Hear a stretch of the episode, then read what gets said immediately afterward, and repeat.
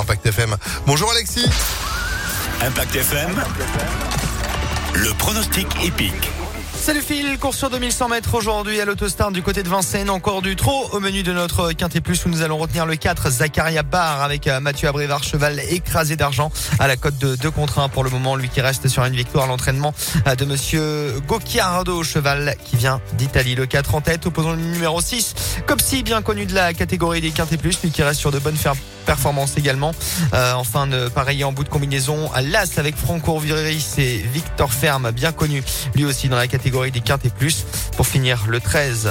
Marcelo Wib ainsi que le numéro 2 élite de GL 4, 6, As, 13, 2 et 10 en cheval de complément 4, 6, As, 13, 2 et 10 pour aujourd'hui notre quintet plus à Vincennes 13h50 demain rendez-vous à Vincennes également et en octobre